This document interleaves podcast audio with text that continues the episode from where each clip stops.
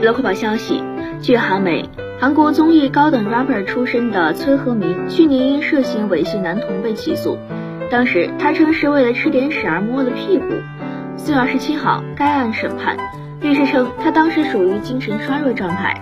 且律师称，被告就自己当时的犯罪原因做出了为了吃大便所以摸了他屁股这种让人难以理解的陈述。他补充表示，该说唱歌手在去年六月被诊断为重症精神障碍。在精神病院住了约七十天，崔和民本人也表示道歉。如果给我从头再来的机会，我想用我能做的音乐为社会做出贡献。